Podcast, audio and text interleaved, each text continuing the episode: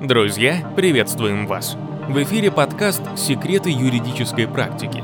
И сегодня мы поговорим об ответственности и рисках собственника бизнеса – Привлечь к ответственности собственника компании можно на разных основаниях. Невыплата заработной платы, налогов, просрочка оплат по договорам и так далее. Размер ответственности зависит от оборотов бизнеса, действий собственника бизнеса, а также от действий контрагентов и государственных органов. При этом стоит соблюдать некоторые гигиенические процедуры, которые существенно уменьшают риски. Если вы, конечно, не из тех, кто любит быструю езду и пренебрегает ремнем безопасности. Итак, несколько базовых принципов, которые пригодятся, чтобы уменьшить или исключить ответственность. Во-первых, это это добросовестное ведение дел. При следовании букве закона, а порой даже и духу закона, предприниматель выполняет все обязанности перед государством, собственниками бизнеса, работниками, контрагентами. Следовательно, все налоги и сборы оплачены, договоры подписаны, на общее собрание участников бизнесмен является, принимает решения исключительно в интересах компании, им созданной. Такой собственник открыт к диалогу с государством и с бизнесом, а также с работниками, перед которыми он выполняет все обязанности, определенные законом.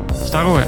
Должное осмотрительность. Соблюдая закон, проводя проверки контрагентов и работников, претендующих на высокие должности, внимательно относясь к заключаемым сделкам и их исполнению, бизнесмен оберегает компанию от недобросовестных конкурентов и таких же работников. Компания должна располагать внутренней документацией по вопросам проверки контрагентов, порядка согласования, подписания, исполнения и хранения договоров, а также порядка набора персонала, включая расширенные испытательные сроки, материальную ответственность. Могут предприниматься и иные меры защиты. Здесь же стоит упомянуть и обязательное ранжирование доступа работников к электронным системам и программам по сдаче отчетности, поведению бухгалтерского, договорного, складского и кадрового учета, а также доступа к электронным архивам компании вне зависимости от места его расположения – сервер или облако. Ну и третье – разумный предпринимательский риск.